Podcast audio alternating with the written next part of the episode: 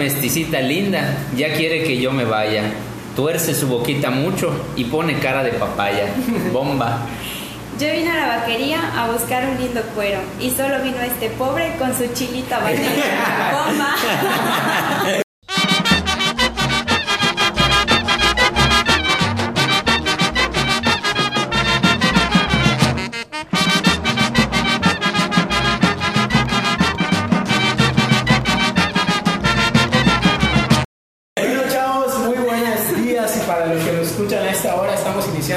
el cuarto capítulo del podcast. Queremos eh, agradecerles a los que también, bueno pues también mencionar que estamos por el Facebook eh, Live. Eh, queremos decirles que tengan un excelente día, que, que estén pasando lo de lo mejor como siempre. Nutriyuca siempre deseando lo mejor para ustedes.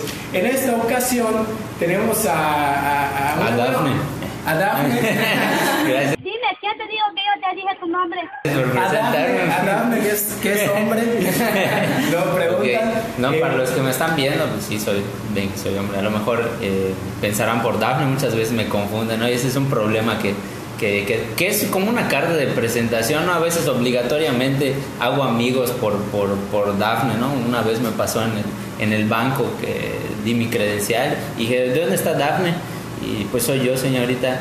Ay, disculpe, pensé que era, pensé que era, pensé que era mujer y obligatoriamente se volvió mi amiga porque sentía la necesidad de, reparar. para- Bueno, pues aquí tenemos a Dafne. Yo me presento nuevamente, soy Isaí, el que para muchos ya en, en el cuarto episodio ya conocerán. Y acá le vamos a dar el, el espacio aquí a, a- aquí a la señorita de que se presente. Ok, muchas gracias. Pues bueno, muchos ya me conocen. Soy la licenciada en nutrición Paola Villanueva, CEO de Mi Flexible. Y pues es un gusto enorme poder estar aquí con estos dos chicos yucatecos emprendedores y poderles platicar un poquito acerca de mi conocimiento, acerca de, pues bueno, de, de lo que es adherencia y pérdida de peso.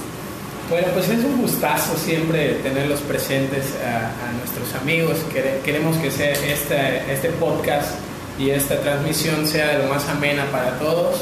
Y bueno, pues eh, esta, este motivo de esta plática surgió ya hace una semana, o un poquito menos, donde logramos contactar aquí a la nutróloga. Y la nutróloga tiene un trabajo muy excelente cambiando el concepto de todas estas personas que iniciamos en una dieta, en un régimen alimentario y pues eh, es algo muy, muy enriquecedor, sobre todo es yucateca y es algo de resaltarse y por eso está en NutriYucas. Y, y queríamos ya prácticamente tener un contacto con ella para que ella nos vaya explicando un poquito de su trabajo y aparte de todo esto que viene a cambiar, de- el hecho de que no, pues mi- tengo que hacer dieta y tengo que comerme eh, la pechuga con mi, con mi chayote y, tiene que ser cinco veces al día porque si no, ahí ya estoy mal. Eh, pues eso es prácticamente lo que queríamos, eh, uno de los mitos que queríamos eh, desmentir, ¿no? Acerca de si es tan necesario cambiar a veces las, nuestros alimentos que, que- que nos gustan, cambiarlos de la noche a la mañana, ¿no? Por, por los alimentos que nos pone el nutrólogo en el, en el, en el régimen de alimentación, ¿no?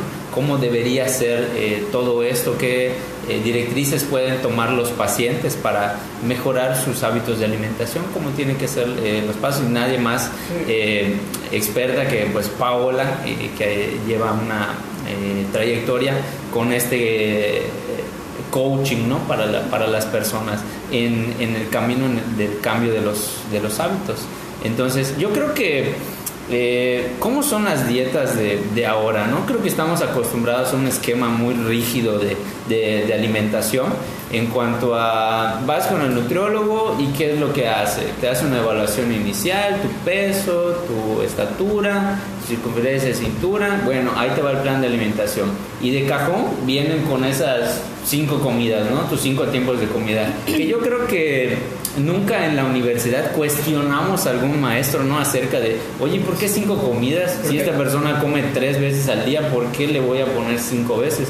Eso era como una ley, ¿no? Nosotros lo veíamos como una ley, pero jamás lo cuestionamos, estas, estos cinco tiempos de comida. Y, y ahí te matabas ahí a distribuirlo durante cinco, cinco Durante veces, cinco cuando realmente podíamos facilitar el trabajo con tres comidas y hacerle más fácil eh, la alimentación al paciente. Y eso es algo que, que- que tenemos que rescatar eh, muchas veces el concepto de régimen alimentario, de dieta, como se conoce, eh, está tan apegado a los patrones que hemos aprendido durante años universidad, que nos, que nos enseñan de que no, cinco tiempos de comida, ¿por qué? Porque el metabolismo siempre va a estar activo, cuando realmente el metabolismo pues siempre está activo.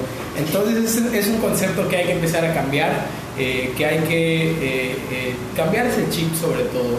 ¿Qué pasaba cuando nosotros hacíamos una dieta para los pacientes de cinco tiempos de comida, hasta, cierto, hasta cierto tipo monótona, que dice es que tenemos que casarnos con un alimento para que pues puede llegar a tener un, cierto de apego y que después no lo, no lo deje tan fácil. Y realmente eso surgía, pero era todo lo contrario. ¿Qué pasaba cuando, cuando la persona veía un alimento que no estaba en el régimen y dice, ah, pues me doy a la oportunidad de comerme una galleta?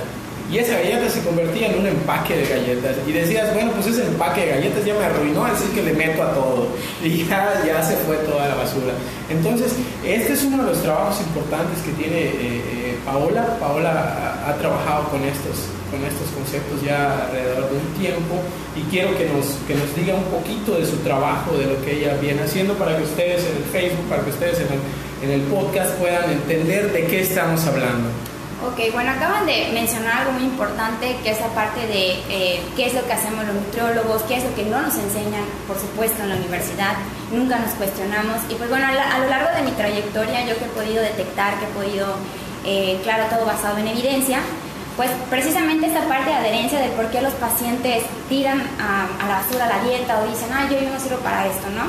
Y es justamente eso de la evaluación inicial en donde nosotros como nutriólogos, pues bueno, debemos de ver cuántas comidas realmente hace el paciente, ¿no? Si el paciente está acostumbrado a hacer tres, pues bueno, trabajamos con tres comidas porque ya de cajón meterle cinco, pues bueno, ya va a ser para él algo que va a ser un factor estresante y un factor que a largo plazo puede influir que esta persona se adhiera o no al plan. Y eso es el, el, número uno, revisar qué es lo que el paciente eh, normalmente hace en su dieta habitual, ¿no? Cuánto el número de comidas y pues bueno, ya sabemos que no es necesario estar haciendo esas cinco comidas y aquí ya nos mencionaron que no es necesario el hacer cinco comidas y que el metabolismo no se va a acelerar.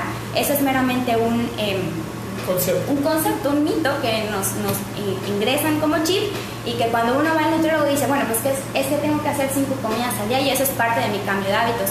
Y parte de mi cambio de hábitos no es comer más veces, sino que es cambiar la composición nutrimental de, nuestros, de nuestra dieta de manera general, ¿no? La parte cualitativa, que es lo que yo trabajo mucho con mis pacientes o con mis clientes, con mis asesorados, eh, que cambien esa calidad, ¿no? Si estamos acostumbrados a comer a lo mejor, eh, no lo sé, em, verduras enlatadas, pues vamos a cambiarlas a frescas, ¿no? O si estamos acostumbrados a no comer frutas, empezar a comer frutas y empezar a cambiar esa calidad, ¿no? Para generar menos estrés y promover más la adherencia. Que a veces creo que el nutriólogo trata de imponer antes de adaptarse a las circunstancias del paciente, ¿no? Al famoso que ya está, hasta sangran los oídos de algunos nutriólogos cuando se dice la palabra contexto, ¿no? de la, del, del, del, del, paciente, ¿no? Bueno, vamos a utilizar un sinónimos, las circunstancias en las que está el paciente, ¿no? Eh, si es una persona que trabaja, obviamente no vas a poner a elaborarle un montón de platillos que sean muy difíciles de, de, preparar, no vas a procurar que sea lo más eh, sencillo posible de, llevar a cabo.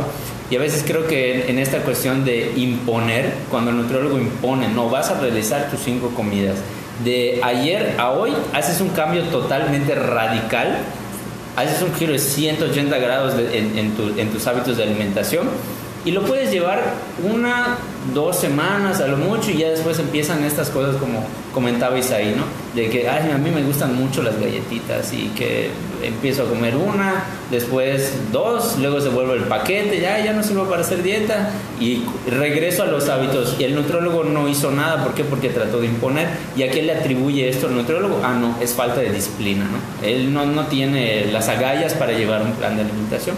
Cuando no se pueden mejorar esos aspectos a través de pequeños cambios que se pueden ir introduciendo poco a poco, que eh, le va a permitir al paciente mantenerlo eh, a, largo, a, largo plazo. ¿no?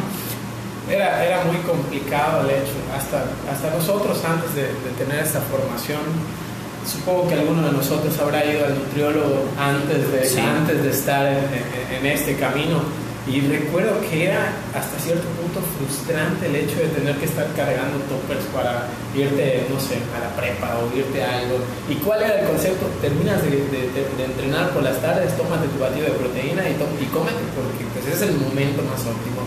No, realmente todo esto ya está cambiando. Quiero que quede claro que nosotros eh, como nutriólogos de formación y acá como la nutrióloga presente, eh, ya todos los conceptos de nutrición van cambiando. No nos podemos quedar atrás con el hecho de decir, bueno, cinco tiempos de comida, seis tiempos de comida. Puede ser muy cansado para los que están escuchando, pero realmente lo que, lo que queremos lograr con esto, para los que nos escuchan en el podcast y para los que ven los, los nutriólogos de formación, que hay que empezar a, avanzar en este concepto.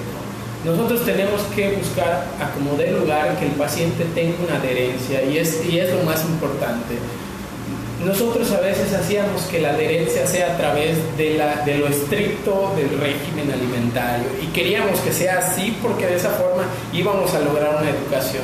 Cuando nosotros no estábamos educando a nada, solo estábamos buscando tener resultados. a veces ni se daba ni se daba la educación, no solo se daba el plan de el plan de alimentación, bueno, y te veo al mes siguiente o te veo dentro de 15 días. ¿Y dónde queda la, la, la parte de orientación, de blindar de una, darle un arsenal de herramientas al paciente para empoderarlo y que él por sí mismo pueda tener una decisión eh, a la hora de hacer sus elecciones en alimentación. También es como es muy raro el concepto le di de alta a mi paciente en la nutrición. Es, creo que creo que es la, la, la, utopía con la cual soñamos los nutriólogos, es decir, le di de alta. Y para llegar a esto realmente hay que tener trabajo. Darle de alta a una persona en un consultorio nutricional significa que esa persona al salir después de, unos meses de estar eh, eh, en en tratamiento quiere decir que es una persona que puede decidir por sí misma porque logró educarse. Y ese es muy importante mencionarlo, es el trabajo del nutriólogo. El trabajo del nutriólogo no es bajar de peso, el trabajo del nutriólogo no es bajar la glucosa, el trabajo del nutriólogo no es que son los beneficios que tiene. Son consecuencias de algo, de, un sistema que se va a Pero el verdadero trabajo del nutriólogo es educar. Y eso es por lo cual estamos aquí. Y ahora ya metiéndonos un poquito ya al tema, porque nos encanta hablar, creo que, creo que es algo que, que, nos encanta hablar, ya metiéndonos un tema. Te quiero hacer una pregunta, Paola. Eh, ¿Cuál ha sido una de las experiencias que has tenido del hecho de cambiar el concepto de dieta, de régimen alimentario, a dieta flexible? ¿Qué ha pasado con estos pacientes? ¿Qué ha pasado con estos clientes? ¿Cómo, cómo lo interpretarías? ¿Cómo se han adaptado? Pues ah, creo que a lo largo de mi, de mi experiencia con todo esto, eh, digamos que a los pacientes, el primer contacto que tengo con ellos no es mm, como el típico, a ver, ¿qué es lo que... vamos a revisar, no, o sea, es más bien qué es lo que te gustaría lograr y en base a eso yo me voy dando pauta para platicarles y para también conocer un poco acerca de sus experiencias, de cómo ellos han trabajado con otros nutriólogos, eh, cómo ha sido esa experiencia que ellos han tenido, ¿no? Porque también esto impacta muchísimo en la adherencia. La adherencia no solamente es eh, el voy a cumplir o voy a hacer, sino que es qué es lo que está haciendo que yo no me logre adherir a mi plan. Puede ser que el nutriólogo anterior no tomó en cuenta mis gustos, no tomó en cuenta lo que decimos aquí, las circunstancias. Entonces, trabajar eh, con esa parte y, por supuesto, poco a poco irles cambiando el chip a lo mejor, que ellos vayan entendiendo a través de las preguntas eh, herramientas que ellos los encaminen a ellos solitos tomar la decisión de decir, bueno, esta es una responsabilidad de, de Paola y mía también, ¿no? Paola me va a proporcionar las herramientas, me va a proporcionar el conocimiento y ahora depende de mí, eh, ya tengo todo este conocimiento, ahora tomar acción, ¿no? Entonces, más que nada es... Em, es todo un proceso que no se da en la primera consulta. Muchísimas personas ya vienen con la decisión y con la em, y que a la primera sí le captan y le van muy bien y otros que les cuesta un poquito más de trabajo porque es muchísimo trabajar, trabajar con esta parte del sistema de creencias, cómo viene la gente, con qué creencias y qué tan arraigadas las tienen, es cultural, es algo que tuvieron una mala experiencia en el pasado, o es algo nuevo, algo que vieron en la red social. Entonces, dependiendo de eso es como yo voy trabajando lo que me va a dar partida para mí, trabajar con las personas, ¿no? Cada persona es completamente distinta. Y, y es muy cambiar el concepto de alguien que ha llevado durante muchos años tan rígido es complicado, pero, pero pues es, una es un trabajo que se tiene que hacer. Exacto. Eh, otra. Porque eh, ya a lo mejor al, al, inicio nos habrás hablado un poco acerca de esto, pero queremos eh, centrar esta idea. ¿Por qué fallan las dietas? ¿Por qué eh, cuando una persona está yendo a, a, al nutriólogo a veces no tarda mucho tiempo y suelta el plan de, de, de, alimentación y regresa a sus hábitos normales? ¿Qué piensas o en tu experiencia qué es lo que eh, has visto? Que, ¿Por qué fallan las dietas?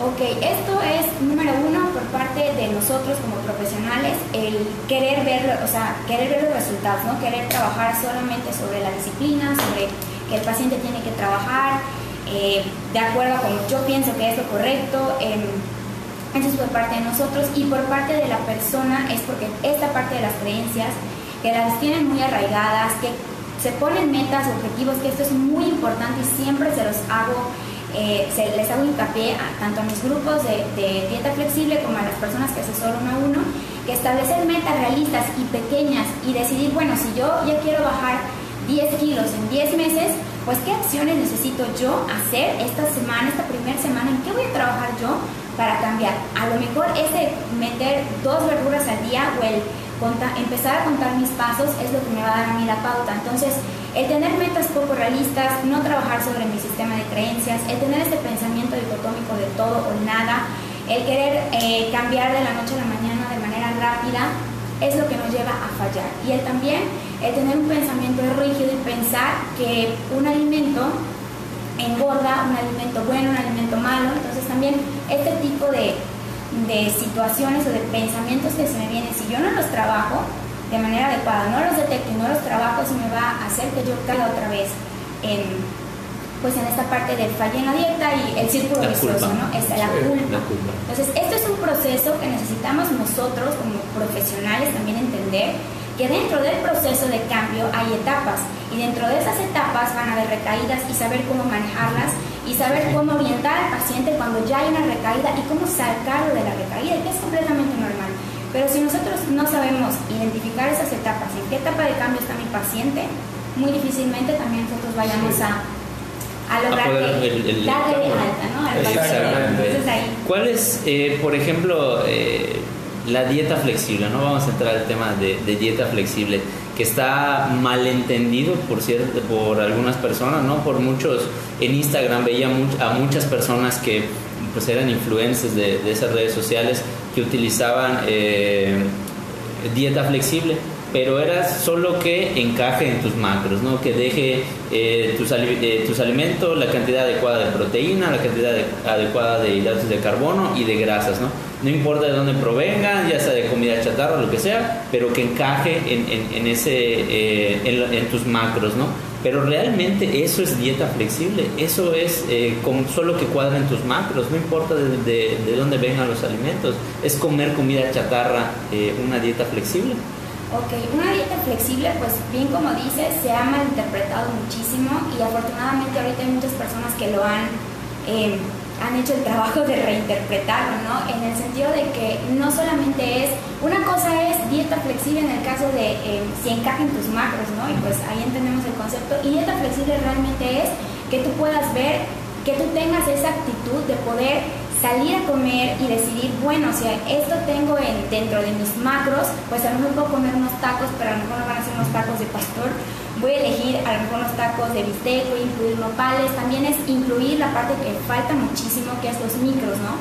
Que muchas veces dicen, ay, pues estoy, tengo tanto presupuesto calórico, tanto, este, tantas calorías libres, entonces, ah, pues me voy a comer una dona y me cuadra un frappé y me cuadra una hamburguesa, entonces, y me comí por ahí, me, lo compensé con un batido verde, ¿no? Entonces tampoco se trata de eso. Sí, sí. Entonces también respetar los parámetros y los estándares también de lo que son las recomendaciones de cuánto azúcar, de cuánta eh, cientos antinutrientes yo les llamaría, puedo yo encuadrar o encajar dentro de mi presupuesto calórico y saber qué es lo que yo voy a comer también, o sea, saber disfrutar ese alimento que voy a comer, porque eso de voy a meter un 10, 15, 20% de mi, de mi presupuesto calórico en un alimento, tampoco es para todos. Hay personas que me dicen, Pau, yo ni siquiera puedo ver el sneaker, porque si me como el sneaker es es punto de partida para que yo me atasque 10 sneakers. Entonces también saber cuándo esta persona es apta para un, eh, comerse eh, o incluir esto de dieta flexible, saber en qué momento también trabajarlo. ¿no? Entonces eso va mucho de la mano el trabajar con tu paciente, identificar qué características tiene y hacer un, este, un trato con él, ¿no? Hay es, quienes es muy importante eso, exactamente. Exacto. Hay quienes son aptos para eso. Igual hay quienes son aptos para, para comerte cinco veces al día porque así lo Exacto. O sea, eso que mencionaste es algo muy importante porque nosotros a veces, eh, ahora está muy, muy, muy, muy pegando muy fuerte la dieta flexible y es algo muy bueno, pero muchas veces, por ejemplo, yo soy una persona que sí, que me encanta comer de todo. Eso sí lo tengo que decir, me encanta comer de todo. Pero mi problema es que no, y, yo como, como nutriólogo en formación tengo que aceptarlo. A veces tenemos errores. Y, uno de los errores míos es decir, bueno, me comí un pedacito, pero ya la regué, mejor me lo como entero y termina siendo un problema para mí. Entonces, así como lo dices, hay quienes son muy aptos y hay quienes no lo son de, tal manera. Y eso hay que entenderlo en, la consulta. Yo no puedo mandar una dieta flexible, completamente flexible a una persona que pues quizás necesita un poquito de apego al principio. Y después podemos darnos ciertas libertades de, de, abrirle al libre albedrío a la persona, pero, pero al principio necesitamos como que generar un cierto hábito para que después podamos soltarlo y que él decida por sí mismo. Eh, otra de las cosas eh, que, que, quería mencionar obviamente te tenemos aquí presente y es para aprovechar a la gente que nos escucha, a la gente que nos ve. ¿Qué consejo le darías a la gente que inicia un régimen alimentario y, que tenga este mismo problema que yo aquí ahora tengo, por ejemplo, el apego nutricional? Ok, pues primero que nada, identificar cuáles son los puntos débiles de la persona, ¿no? O sea, si este es el punto débil de que si pruebo un pedacito y es, es punto de partida para que yo me vaya. Entonces, identificar también y trabajar eh, en esta parte del autocontrol. Eso es muy importante porque si no tenemos esa capacidad de autocontrolarnos, de autorregularnos, aunque en tu dieta vengan dos rebanadas de pizza, créeme que te vas a tener comiendo cuatro o cinco. Entonces, trabajar de raíz esas cosas, o sea, dieta flexible no solamente hablamos de dieta. O sea, también es importante trabajar con la raíz del problema, con qué está sucediendo con esta persona que no se está bebiendo. Entonces, ahí hay un problema quizás de su autocontrol. Entonces, autocontrolarme significa el trabajar en esta parte también de qué es lo que me está sucediendo, por qué hacer ese trabajo de introspección ahora sí, de por qué yo me estoy yendo de, de, de farra ahí con, con el pedacito de pizza y me tengo que comer la pizza completa, ¿no? Eh, a lo mejor es no teniéndola a la vista, son técnicas muy simples, no teniendo toda la pizza a la vista, o a lo mejor comiéndome de base una ensalada para que yo sienta eh, un poco más de saciedad, eh, disfrutar la comida, aprender a trabajar con esta parte de voy a disfrutar la comida, voy a tomarme el tiempo de comer. Van a decir que parece muy, este, como muy a cliché todo esto, pero es son eh, técnicas o estrategias que a muchas personas les ha funcionado, ¿no? El ser consciente de lo que yo voy a hacer, porque muchas veces me dicen, Pau, es que yo ni siquiera pienso cuando estoy comiendo esa pizza, me la como y ni siquiera disfruté, fue así como que me la comí tan rápido que no la disfruté. Entonces, trabajar con esa parte de disfrutar, de ser consciente, de visualizarme, de que voy a un restaurante, voy a comer pizza, pero me voy a medir y voy a comerme esos dos pedazos, pero antes me voy a comer una ensalada, voy a tener mi agua y ser consciente del momento también te va a ayudar a autocontrolarte a que no te comas la tercera, la cuarta o la quinta rebanada de pizza. Es un trabajo a largo plazo y que es necesario hacerlo. Que eso creo que es lo que no visualizamos al momento de la consulta, ¿no?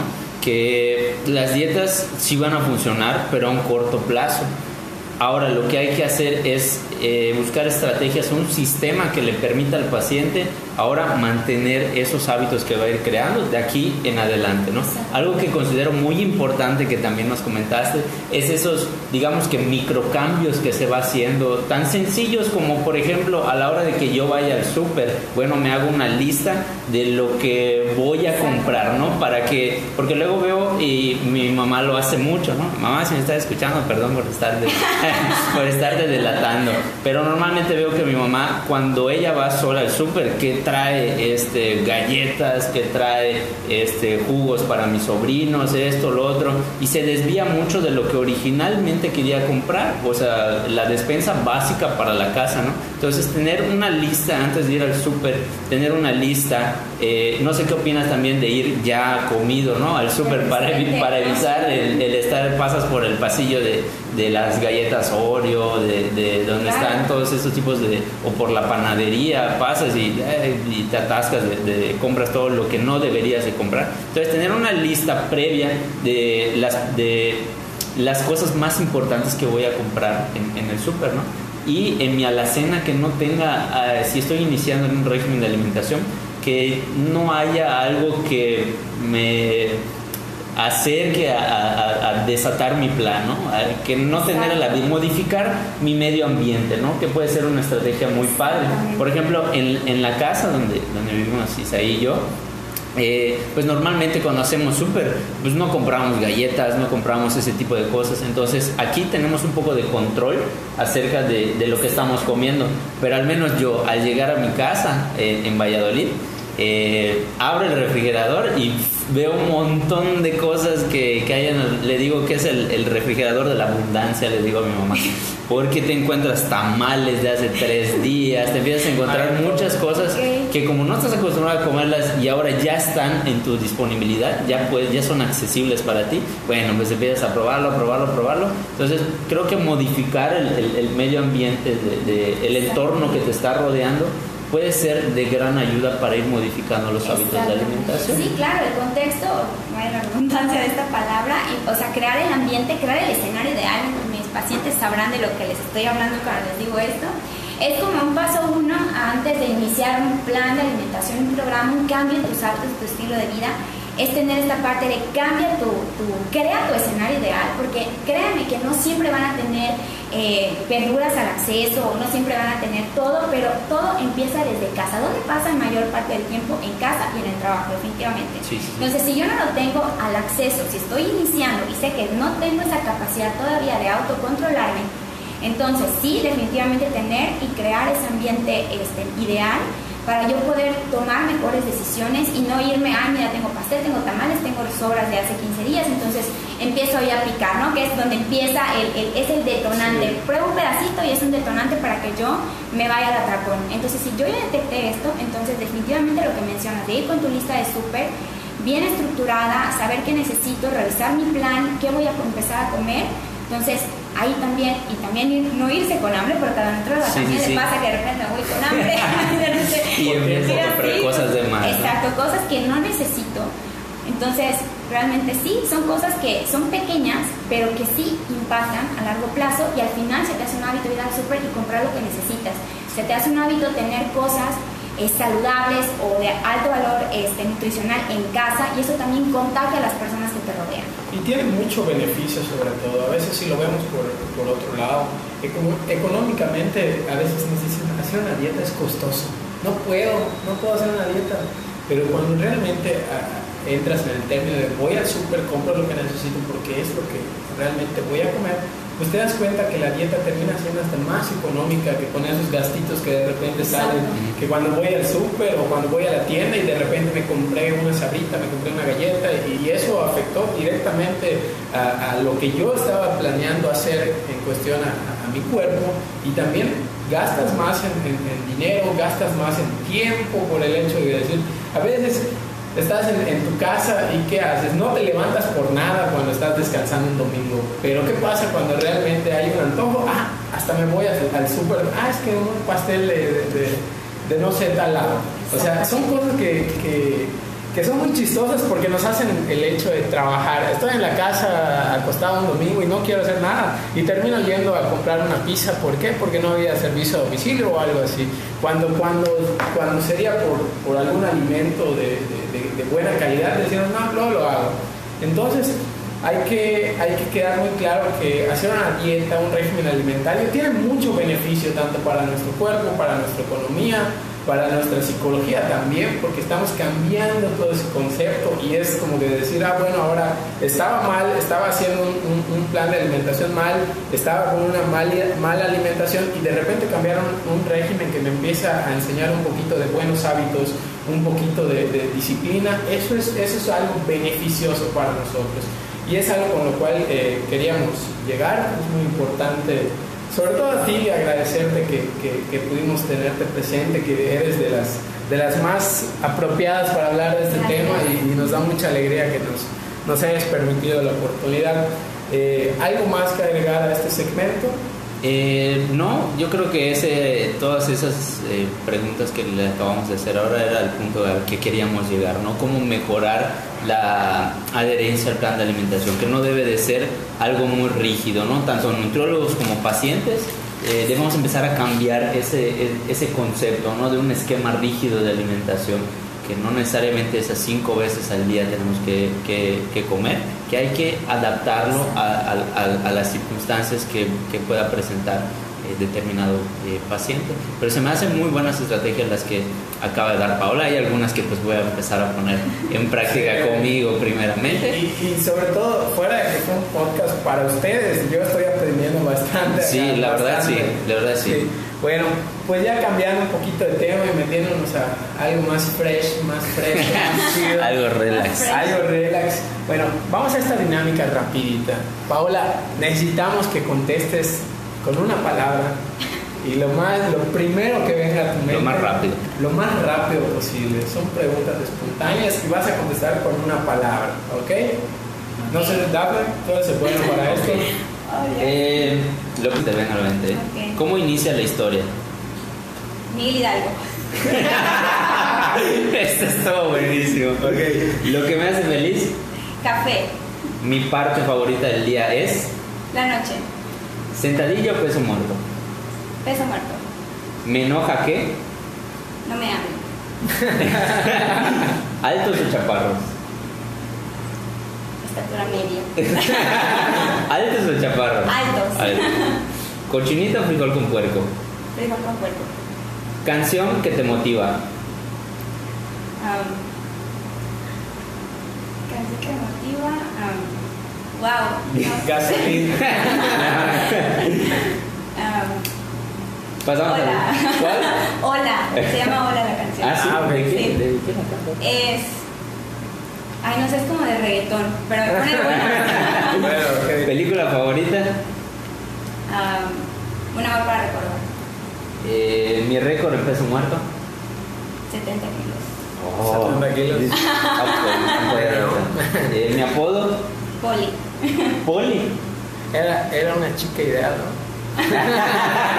Así me dicen mis compañeros. ¿Sueño en la vida? Ser una muy buena profesionista. ¿Algo chistoso? Algo chistoso. Mi acento. ¿Cómo le dirías a un niño que nace en los bebés? Lo trae la cigüeña. ¿Frase favorita? Nunca es tarde para comenzar a vivir tus sueños. Esa me gustó. Esa, esa me gustó.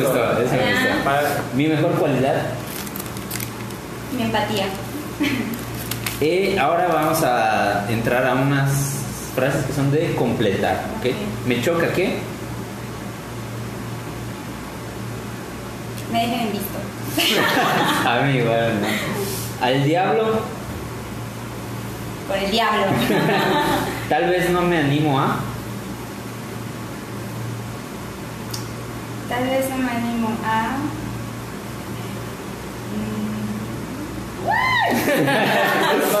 Se corta. Bueno, la otra. Amo. Tus ojos. Mis ideas son. Creativas. Mi palabra menos favorita. Chale. Okay. y algo que es parte de Nutriyucas que es necesario preguntar ¿Cuál es tu alimento, tu platillo favorito yucateco? El queso relleno. El queso relleno, oh, sí, sí. Es de ese bueno el De mi papá, ¿eh? ah, de mi papá es ah, yucateco, qué, qué, entonces. Qué padre. Me encanta cuando lo cocina. Papá, si estás viendo, ya sabes. ok, bueno. Pues fue un gustazo, muchachos, para los que nos escuchan en el cuarto episodio. Esperemos que haya sido de su mejor agrado, que lo hayan disfrutado. Eh, yo la verdad acá eh, en compañía de estos dos talentos yucatecos la pasé muy bien. Espero igual que ustedes lo hayan pasado en, en el Facebook. Y para los que nos van a escuchar posterior a esto, pues desearles que, que tengan un excelente día. Un gustazo siempre trabajar para ustedes.